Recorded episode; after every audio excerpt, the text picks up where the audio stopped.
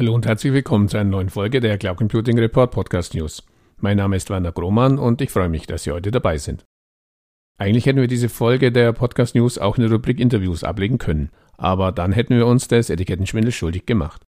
Denn das Interview, aus dem wir Ihnen heute Ausschnitte präsentieren, haben wir nicht selbst geführt. Es fand im Rahmen eines Fireside Talks der Initiative Privacy Provided Ende Mai statt. Dankenswerterweise haben uns die Kollegen von Privacy Provided einige O-Töne zur Veröffentlichung zur Verfügung gestellt. Interviewgast ist kein geringerer als der international bekannte Datenschutzaktivist Mark Schrems, dem es nicht nur gelang, mit einer Klage für das Kippen des Safe Harbor Abkommens durch den Europäischen Gerichtshof zu sorgen, sondern der auch dafür verantwortlich ist, dass der EuGH das Nachfolgeabkommen, den EU-US Privacy Shield, für ungültig erklärt hat.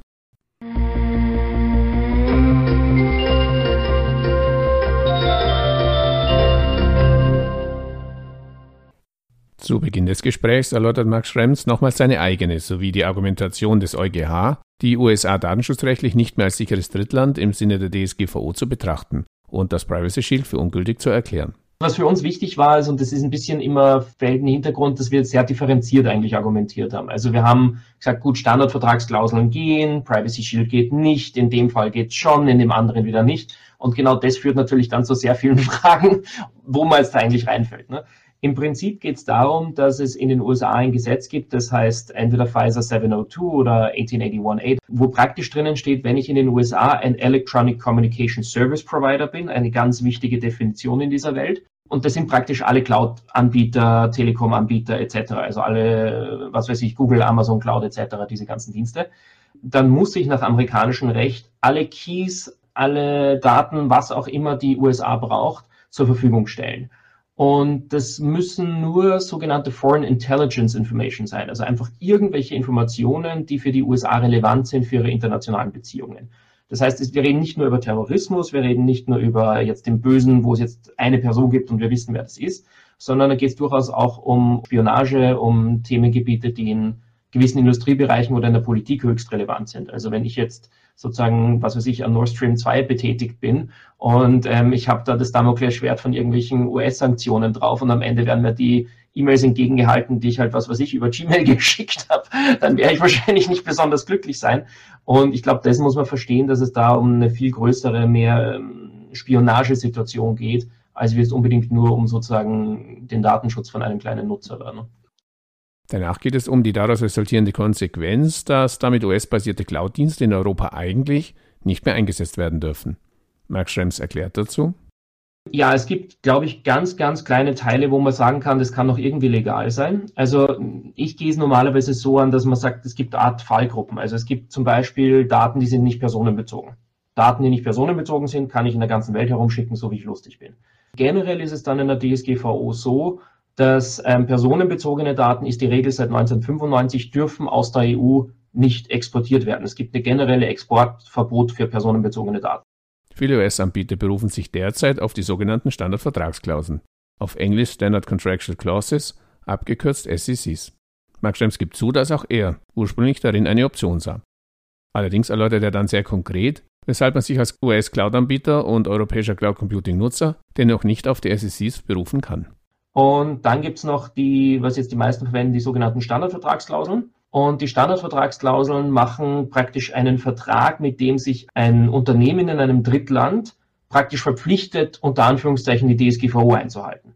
Das ist so jetzt ähnlich gesagt wie, was weiß ich, ich habe einen, einen Bauern irgendwo in Afrika, der sagt, ja, ja, ich produziere eh nach europäischem Bio-Gütesiegel. Äh, es gibt nur bei uns keine Bioregeln in Afrika. Könnt ihr nicht einfach mir einen Stempel draufdrücken, dass das eh euren Regeln entspricht? Genau das machen wir praktisch mit diesen Standardvertragsklauseln. Und das ist auch ein gutes System und das ist auch der Grund, warum wir gesagt haben, die Standardvertragsklauseln sollen bleiben. Das Problem ist, wenn in dem nationalen Land ein Gesetz besteht, das einfach sagt, ich darf mich da nicht dran halten, in dem Fall diese Überwachungsgesetze, dann bringt mir dieser Vertrag nichts. Also es ist so ähnlich wie wenn halt der Bauer sagt, ja, ja, ich mache Bio, aber dort ist eine Vorschrift, dass ich alles mit Glyphosat niedermähen muss, dann bringt mir dieser Vertrag halt nichts. Ja? Und genau das ist eigentlich das Problem, dass wir eine ganz banale Streitigkeit haben zwischen einer Vertragsregelung, die einfach gegen das nationale Recht von einem Drittstaat verstößt. Und dann gewinnt halt das nationale Recht, also diese Überwachungsgesetze. Und um es sozusagen auch ein bisschen ähm, herunterzubrechen, die Unternehmen können ja oft gar nichts dafür. Also Google oder Microsoft oder, oder Facebook hat jetzt wahrscheinlich nicht besondere Freude, die ganzen Daten der NSA zu geben. Nur sie können gar nicht anders. Es ist einfach im Gesetz so drinnen.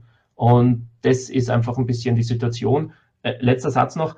Ich persönlich bin ja ein Mensch, der gerne bei solchen Sachen eine Lösung dazu hat. Also bei den normalen Beschwerden, die wir machen, steht dann da, macht halt den Button anders, dann ist es eh DSGVO-konform. Ne? Aber in dem Bereich muss das praktisch politisch gelöst werden. Und falls wir keine Lösung haben zwischen ähm, dem US-Kongress, der wirklich diese Gesetze ändern müsste, und der EU-Kommission, die eigentlich nicht viel tun kann, weil der EuGH einfach gesagt hat, das geht so nicht, gibt es einfach keine Lösung auf absehbare Zeit. Und, und das ist halt eigentlich ein Problem, was in den USA gelöst werden müsste. Und da gibt es einfach keine Lobby dafür. Also bis es nicht wehtut, wird die Industrie dort nicht genug Druck aufbauen. Und dann, ich habe mit einem Mitarbeiter im Senat mal gesprochen, der hat gesagt, äh, kein Mensch in den USA ist jemals dafür gewählt worden, dass er Ausländerrechte gegeben hat. Also wir, es ist auch sehr schwierig in den USA, das zu ändern. Im November 2020 hat die Europäische Kommission ein Update der Standardvertragsklauseln veröffentlicht. Was Mark Schrems davon hält, erklärt er im Gespräch. Ja, das ist ein nettes Upgrade, hat aber mit Überwachung nichts zu tun. Also das ist einfach sozusagen wir haben jetzt nach dem Privacy Shield haben wir tonnenweise so Sachen, wo man sagt, da ist ein Riesenfeuer und dann kommt jemand daher und sagt, aber ich habe einen Blumentopf. Das hat einfach nichts miteinander zu tun. Das ist so ähnlich wie diese Lösung, aber wir hosten die Daten in Europa. Ja. Ähm, es sind äh, wirklich auf diesem Markt 100.000 Non-Lösungen unterwegs. Und, und viele Leute, die, glaube ich, viel Geld damit verdienen, irgendwelche Non-Lösungen sich aus den Fingern zu lutschen. Und ich glaube, man muss halt realistisch sein, was, was was bringt und was nicht. Die neuen SECs sind nett, die, die waren sowieso schon lange überfällig. Ich habe die Angst gehabt, dass der EuGH die alten Standardvertragsklauseln überhaupt kippt, weil überhaupt nicht mehr DSGVO-konform waren vom Inhalt, weil die sind geschrieben worden nach dem alten Recht ähm, um 2000 herum. Also die hätten sowieso abgegradet werden müssen. Äh, der EuGH hat das zum Glück nicht angeschaut und wir haben es auch nicht thematisiert, weil sonst wäre das Problem noch viel größer. Inhaltlich müssten wir wirklich bei den Standardvertragsklauseln dann auseinanderklamüdern, ähm, welches Gesetz ist anwendbar in dem Drittstaat. Und nach den SECs muss ich das eben auch prüfen. Also ich muss, erstens muss der Datenimporteur in dem Drittland das überprüfen. Das heißt, ich schicke meine Daten nach, was weiß ich, China.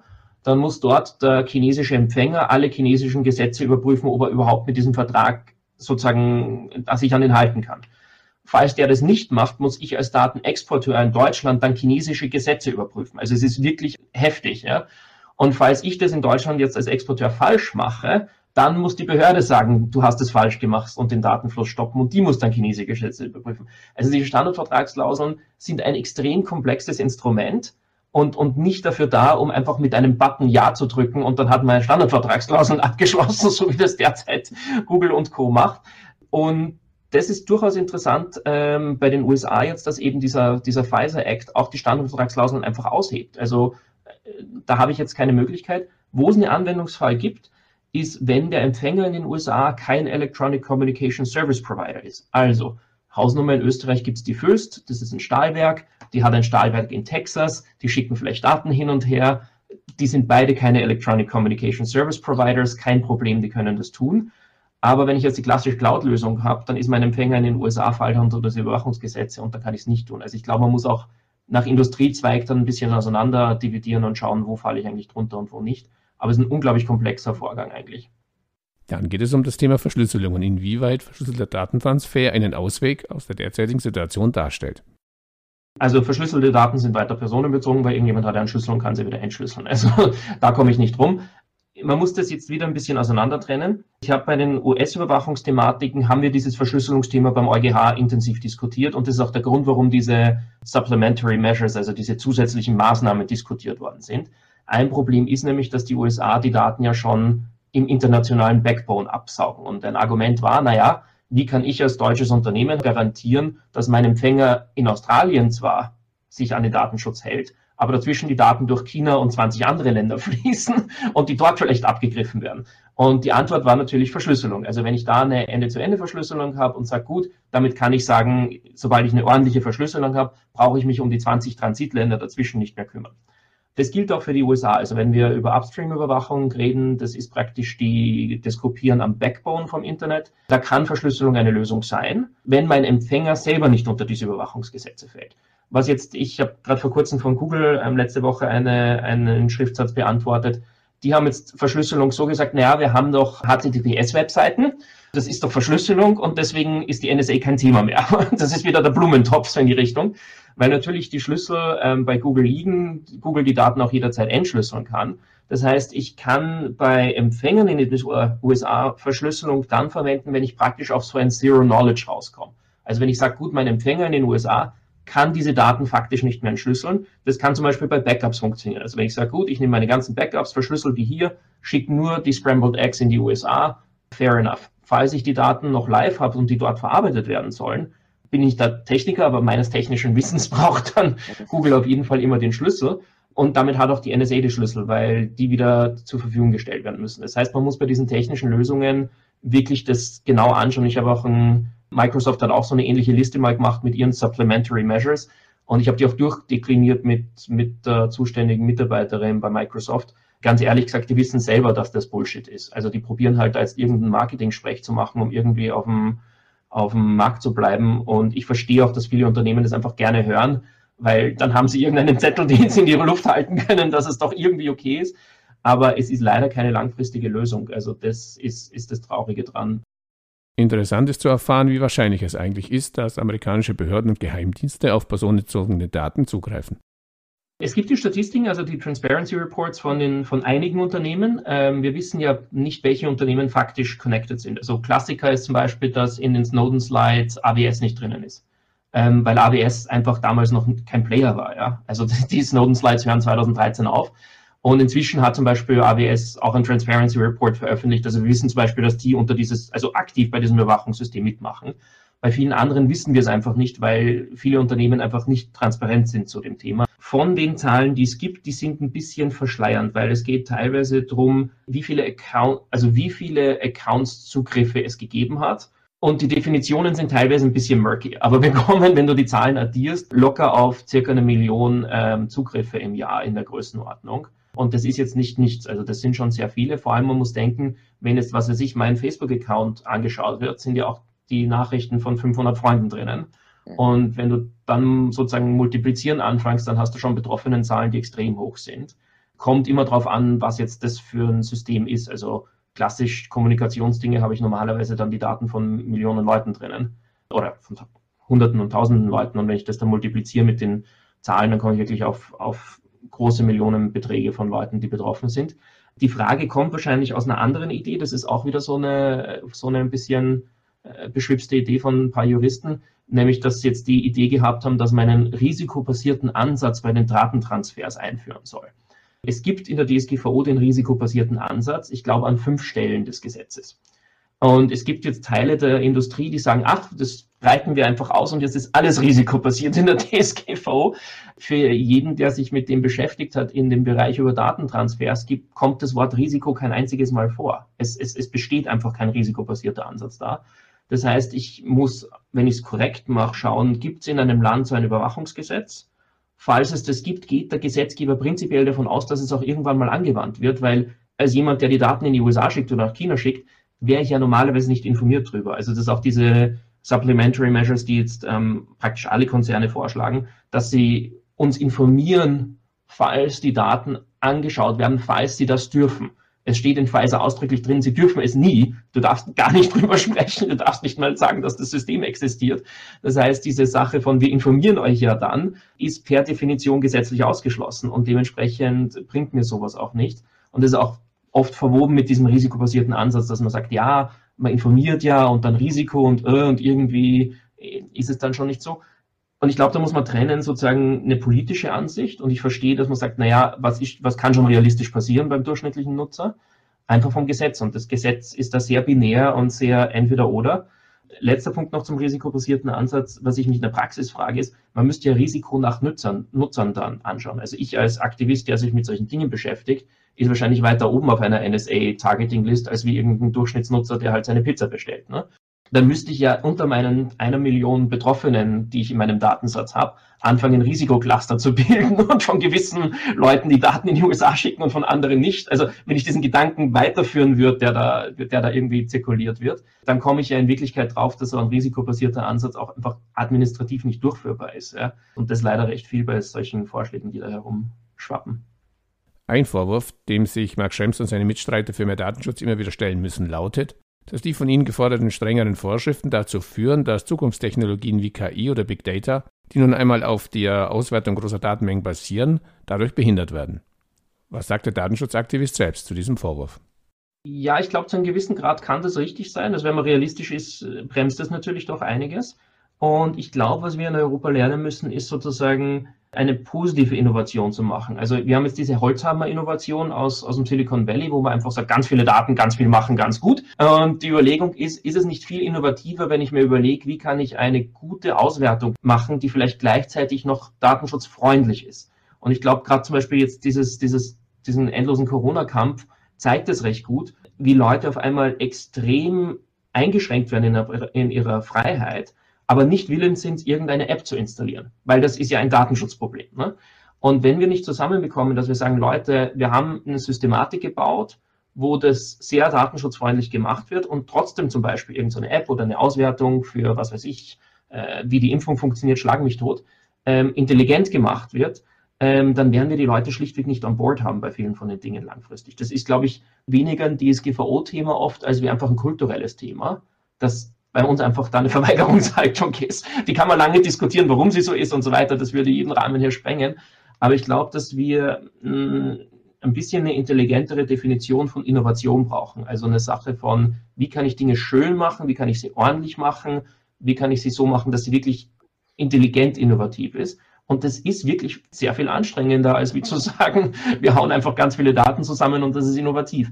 Und, und ich glaube, da ist vielleicht ein bisschen die Wahrheit, die ein bisschen eine Richtung sein kann, die uns, die uns sinnvoller weiterbringt. Ähm, aber ich verstehe natürlich, dass es schwierig ist. Es kann keine funktionierende Datenschutzregelung, glaube ich, geben, die nicht auch wehtut.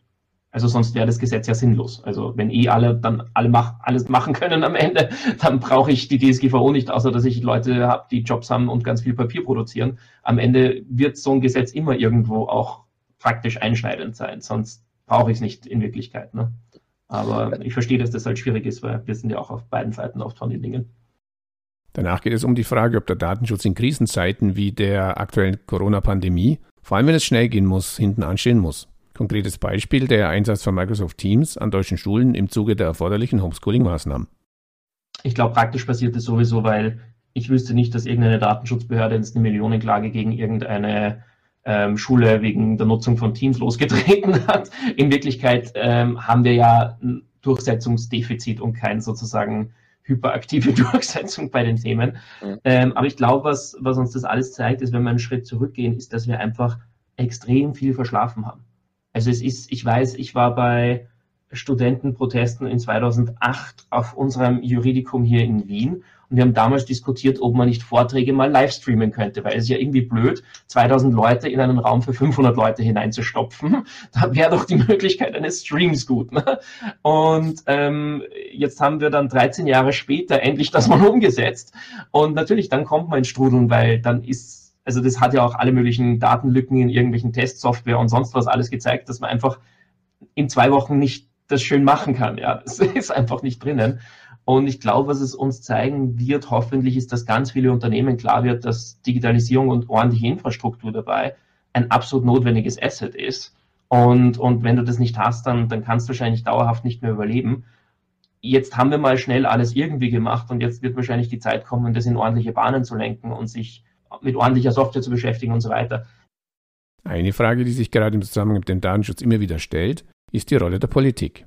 Welche Möglichkeiten sieht da Mark Schrems? Also ich glaube, wir brauchen zumindest innerhalb der, wie auch immer man westlichen Demokratien definieren will, ähm, ein Art No-Spy-Abkommen. Ich glaube, ohne dem wird es fast unmöglich sein, ähm, indem wir sagen, gut, und das ist interessanterweise auch relevant innerhalb von Europa. Also wenn jetzt zum Beispiel der BND im Netzwerkknoten in Frankfurt den österreichischen Traffic absaugt, was ja durchaus der Fall ist, dann habe ich in, Öst in Deutschland kein Gericht, wo ich als Österreicher hingehen kann.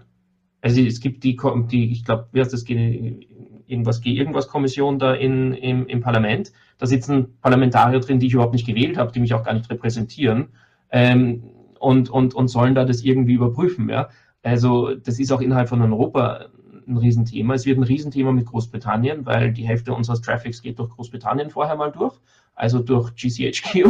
Und, ähm, und dann ist ein Thema sozusagen innerhalb der westlichen Welt, weil was mir wichtig ist, ich, ich bin ja selber ein totaler Fan von globalen Datentransfer und One Internet und alles super, ja. Aber es kann halt nicht funktionieren, wenn deine Bürgerrechte an der Grenze aufhören. Also ich kann kein globales Internet haben, wo es dann heißt, gut, aber wenn du nicht amerikanischer Staatsbürger bist, dann hast du einfach keine Rechte hier. Wiedersehen. Und wir brauchen eigentlich eine Lösung, wo wir sagen, gut, ähm, was weiß ich, sowas wie Terrorismus hat nichts mit Staatsbürgerschaft zu tun. Wir haben genug eigene Staatsbürger, die sich da betätigt haben, sondern wir müssen andere Voraussetzungen haben. Und da gibt es eigentlich in fast allen westlichen Ländern die Klassiker, dass man sagt, es muss ähm, begründeten Verdacht geben, es muss einen Richter geben, der dann sagt, gut, dem seine Daten könnt ihr euch anschauen. Das machen wir ja täglich, tausende Male und, und ist ein bewährtes System. Und wenn wir ein System haben, wo wir sagen, gut, gut bei solchen Überwachungsmaßnahmen gibt es diese fünf Mindeststandards, die wir weltweit auch einhalten und dafür kann man dann einen freien Datenflow haben, zwischen den westlichen Ländern zumindest, dann wäre das ja eine Lösung, die Sinn macht. Derzeit ist es so, dass bei den National Security die europäischen Mitgliedstaaten mehr oder weniger machen können, was sie wollen, weil das vom EU-Recht ausgenommen ist. Dass wir generell in Europa eine Grundrechtsdogmatik haben, also wir schützen Chinesen und Amerikaner und so weiter schon, die uns aber teilweise nicht schützen, wenn unsere Daten dorthin gehen. Und ich glaube, dass das jetzt auch, wenn man ein bisschen rauszoomt, durchaus ein Argument ist zu sagen, wenn die USA der Cloud-Provider für die ganze Welt sein wollen und auch massig Geld damit machen, dann haben wir wohl als Kunden auch das Recht, dass unsere Daten dann nicht vollkommen Konfetti sind und sozusagen frei wild sind. Und ich habe gesagt, das ist ein bisschen so, wie wenn halt die Schweiz sagt, wir sind das Golddepot der ganzen Welt, gebt uns alle euer Gold, aber wir haben übrigens keine Eigentumsrechte für Ausländer. Also wenn euer Gold mal da ist, dann, dann, dann gehört es euch nicht mehr. Ja?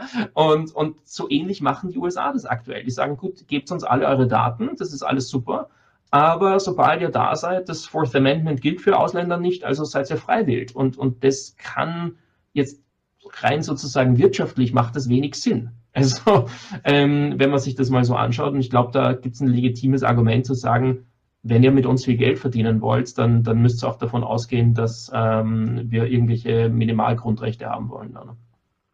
Normalen politische Mühlen ja bekanntlich langsam und so ist Mark Schrems bei der Frage danach, wie lange wohl so ein politischer Einigungsprozess dauern wird, wenig optimistisch. Ich glaube, wir reden von zehn Jahren plus oder sowas. Also ich glaube nicht, dass wir jetzt morgen da einen Deal haben. Es kann sein, dass, also Privacy Shield ist zum Beispiel damals so passiert, dass es halt anscheinend Interventionen im Hintergrund gegeben hat, weil man halt TTIP irgendwie abschließen wollte. Das ist zumindest die Geschichte, die mir erzählt worden ist. Und dann ähm, hat halt der zuständige Kommissar da gesagt, das machen wir jetzt einfach und wir unterschreiben irgendwas.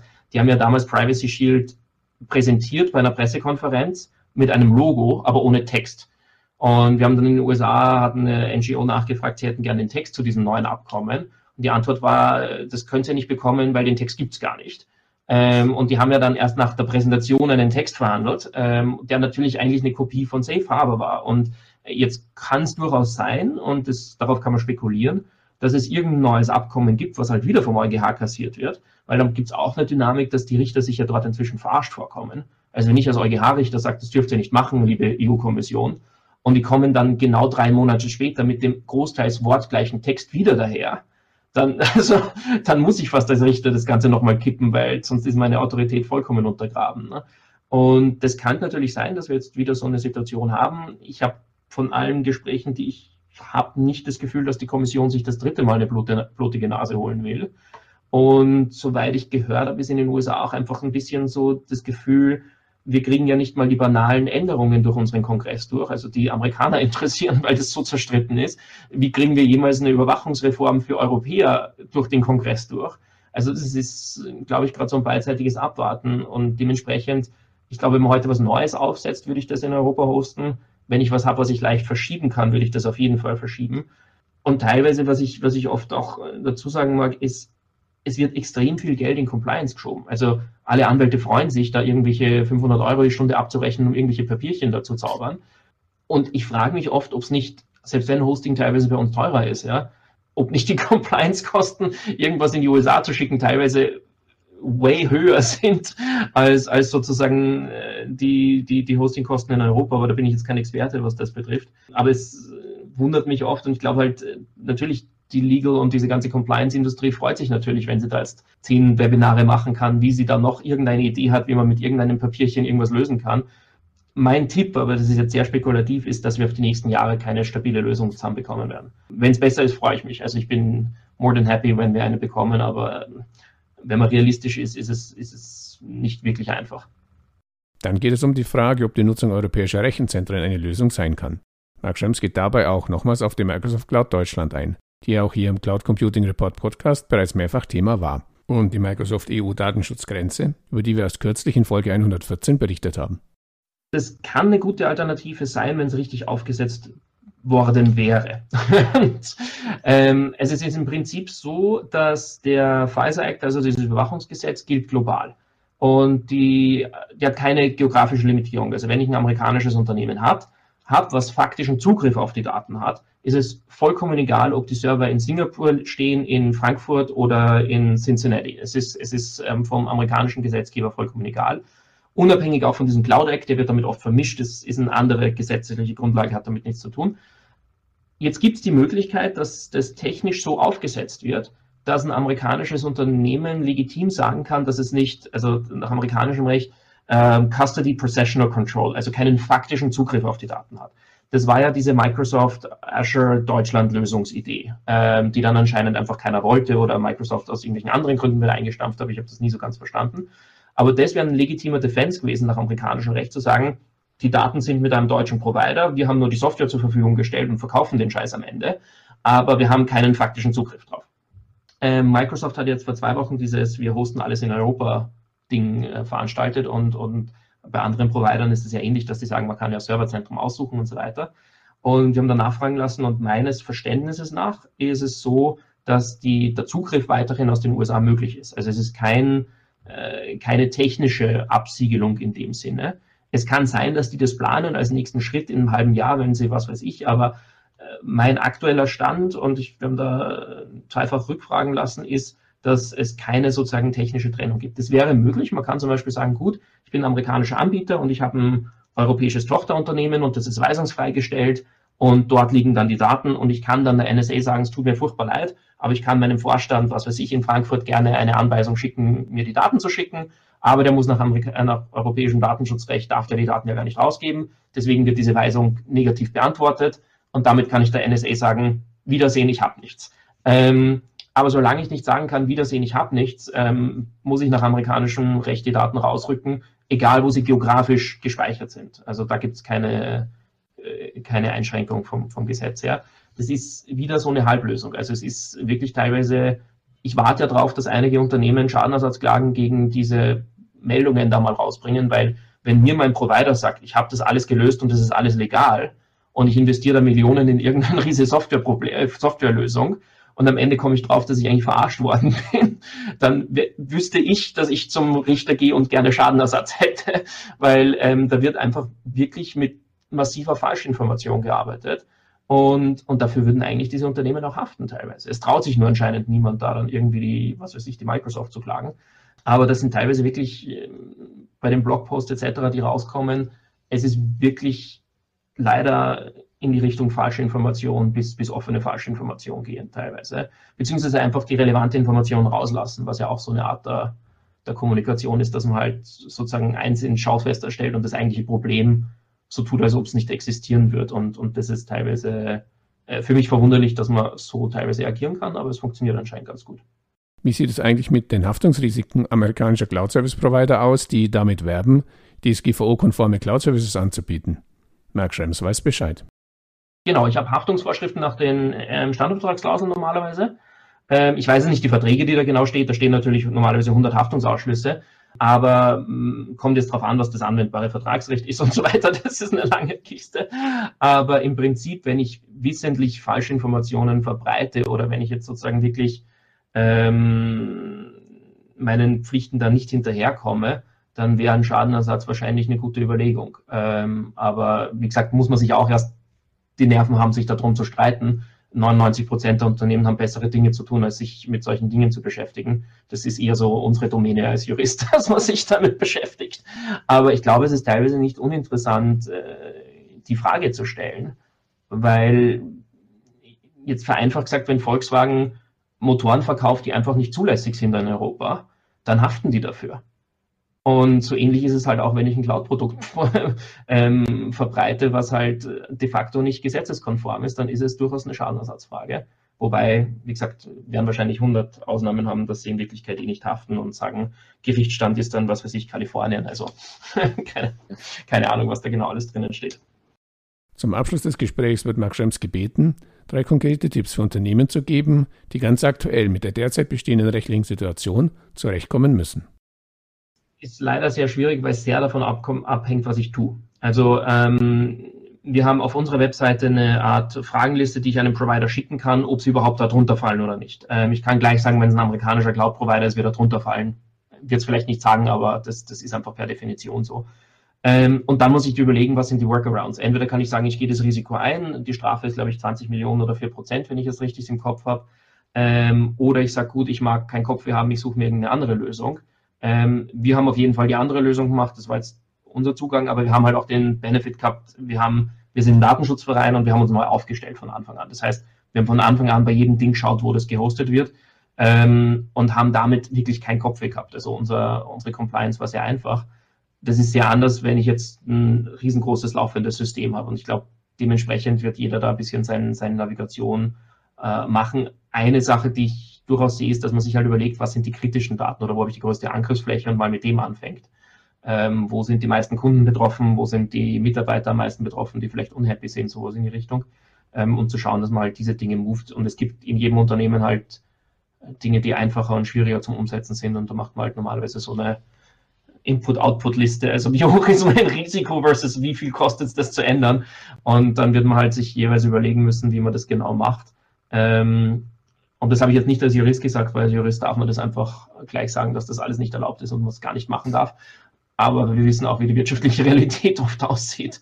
Und die ist halt eher davon geprägt, wenn man sich überlegt, wie wahrscheinlich ist es, wenn ich bei Rot über die Ampel gehe, dass ich in der Nacht von einem Polizisten erwischt werde. Und, und da muss man halt dann seine, seine Risikorechnung machen irgendwo zwischen Excel und was Intelligenterem.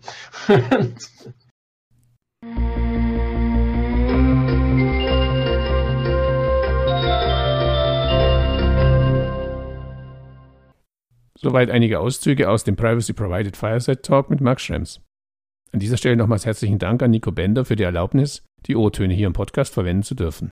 Den Link auf die komplette Aufnahme des Interviews gibt es in den Shownotes zu dieser Folge unter www.cloud-computing-report.de Podcast-Folge 117. An dieser Stelle noch ein aktueller Nachtrag zu den auch im Interview angesprochenen Standardvertragsklauseln. Wie Sie wahrscheinlich der Presse entnommen haben, hat die EU-Kommission Anfang Juni 2021 eine neue Version der Standardvertragsklauseln veröffentlicht. EU-Justizkommissar Didier Reinders erklärte dazu, nach dem Schrems II-Urteil war es unsere Pflicht und Priorität, benutzerfreundliche Instrumente zu entwickeln, auf die sich Unternehmen voll und ganz verlassen können. Diese Aufgabe ist erfüllt. Nicht ganz so euphorisch reagieren andere Marktbeobachter und Rechtsexperten. So spricht der Bitkom zwar von einem richtigen Schritt, kommt allerdings zu der Erkenntnis, dass letztendlich bessere politische Lösungen für den Datentransfer in Drittstaaten erforderlich seien. Denn auch die neuen Klauseln lösen laut Verband nicht die Problematik der Einzelfallprüfung. Und so kommt auch die internationale Anwaltskanzlei NÖR in einer aktuellen Stellungnahme zu dem Ergebnis, Aufgrund ihrer Natur als Vertragsklauseln können aber auch die neuen Standarddatenschutzklauseln etwaige Konflikte mit nationalem Recht von Drittstaaten in letzter Konsequenz nicht abschließend lösen. Die EU-Kommission weist in ihrem Beschluss zu den Standarddatenschutzklauseln sogar ausdrücklich darauf hin, dass der Transfer personenbezogener Daten auf Basis der Standarddatenschutzklausel nicht stattfinden sollte, wenn das Recht und die Rechtspraxis in Drittstaaten den Datenimporteur daran hindern, die vertraglichen Verpflichtungen einzuhalten. Womit wir wieder bei der Einschätzung von Mark Schrems wären. So viel für heute. Vielen Dank, dass Sie heute dabei waren. Wenn Sie regelmäßig über aktuelle Neuigkeiten zum Thema Cloud Computing in Deutschland informiert werden möchten, abonnieren Sie uns am besten auf Spotify, Apple Podcasts, Google Podcasts oder in der Podcast-App Ihres Vertrauens. Und wenn Ihnen gefällt, was Sie da hören, freuen wir uns natürlich immer über ein Like. So viel für heute. Bis zum nächsten Mal. Ihr Werner Grohmann.